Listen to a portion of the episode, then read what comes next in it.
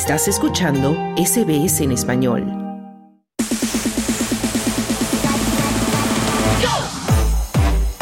Deportes. Ya escuchamos la música de los deportes y tenemos con nosotros nuevamente a nuestro compañero Carlos Colina con toda la información deportiva. Muchísimas gracias Claudio. Vamos a comenzar hablando de dos despedidas casi que del fútbol. La primera es uno de tus arqueros favoritos, de los porteros, mm. el arquero de la selección francesa de fútbol, porque Hugo Lloris, encargado de levantar la cupa, recordemos en el 2018, jugador con más partidos con los Blues, ha jugado 145, anunció su retirada internacional en una entrevista al diario L'Equipe. Él comenzó con su carrera internacional en 2008 y recibió el brazalete de capitán cuando comenzó su etapa como seleccionador Lauren Blanc, que reemplazó, recordemos, a Raymond Domenech tras el fracaso del Mundial de Sudáfrica 2010. La despedida después de un Mundial que llegaron a la final contra Argentina, pero no pudo ser. Lo dejó bastante frustrado, parece Lionel Messi. un poquito. Y otro de las noticias de despedida del fútbol, pero esta sí es fulminante porque Lloris se despidió de la selección, pero Gareth Bale, el galés, deja el fútbol definitivamente a sus 33 años de edad y esto lo anunció en un comunicado con efecto inmediato. Quiere decir que después de todas las dolencias que tuvo, de que no pudo con su equipo en, en el Mundial de Fútbol, decidió no sé si va a jugar golf, decidió retirarse. Seguramente golf será el deporte, ¿no? Recibió, eh, de hecho, el Real Madrid en su cuenta también publicó, le dio las gracias a Gareth Bale por todo lo que había hecho por el equipo y reconoció también su gran contribución al deporte internacionalmente hablando. Y otra noticia que viene es la suma que muchos están diciendo cuánto gana o va a ganar Ronaldo, Cristiano Ronaldo.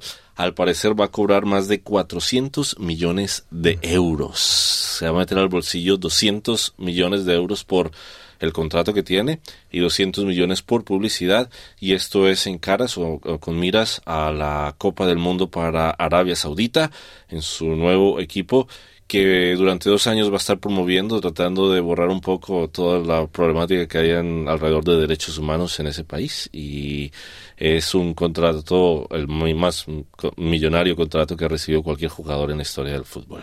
Va a trabajar de periodista, por, veo, por, por el, sueldo, ¿no? por el sueldo. Tiene, gana, no alcanza a ganar lo que ganas tú, pero, pero un poquito. Bueno, va en camino, va en camino. Va en camino. Y vamos a hablar ahora de resultados porque el Athletic y el Osasuna empataron sin goles en Samamés en el partido que cerró la decimosexta jornada del Campeonato Español en un duelo entre dos equipos que están aspirando para jugar en la Europa la próxima temporada.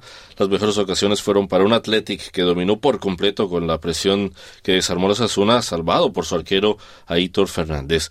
Con el reparto de puntos entonces el Athletic es séptimo con 26 unidades mientras que Osasuna queda octavo con dos menos. El Betis, cuarto en la última posición, que clasificaría para la próxima Champions, tiene 28. El Barcelona es líder en solitario con 41 unidades tras ganar 1 a 0 al Atlético, aprovechando el resbalón también del Real Madrid ante el Villarreal, que perdió por 2 a 1. El equipo blanco queda entonces con tres punticos menos. Y rápidamente el Arsenal cumplió con su cartel de favorito y le ganó 3 a 0 en su visita al Oxford en, de tercera categoría en la tercera ronda de la Copa Inglaterra y ahora se enfrentará a nada más y nada menos que el Manchester City en un choque de altos vuelos. Los Gunners, líderes de la Premier League, dominaron el juego, pero tuvieron problemas de todas maneras para encarrilar el triunfo, ya que lo hicieron ya hacia la, tardíamente el segundo tiempo. Y también en la segunda ronda va a disputar la visita contra el City que el domingo aplastó en su estadio al Chelsea por cuatro golecitos a cero. Y vamos a terminar hablando de tenis porque Tajanasi Kokanakis se ha impuesto a su compatriota Alex Popirin con un 6-0-6-7 en el Adelaide International. El tenista de 26 años salió en tromba ante su público, manteniendo la ventaja, pero sufrió un susto al ceder el segundo tiebreak, pero al final logró reagruparse y llevarse la victoria. Ahora se va a enfrentar a la primera cabeza de serie a Andrei Reblev. Todo esto, por supuesto, con miras al inicio de la próxima semana del Abierto de Tenis de Australia, que este domingo con cartel, que este lunes, perdón, con cartelera de primera línea comienza durante dos semanas en Melbourne. Dale un like comparte, comenta. Sigue a SBS Spanish en Facebook.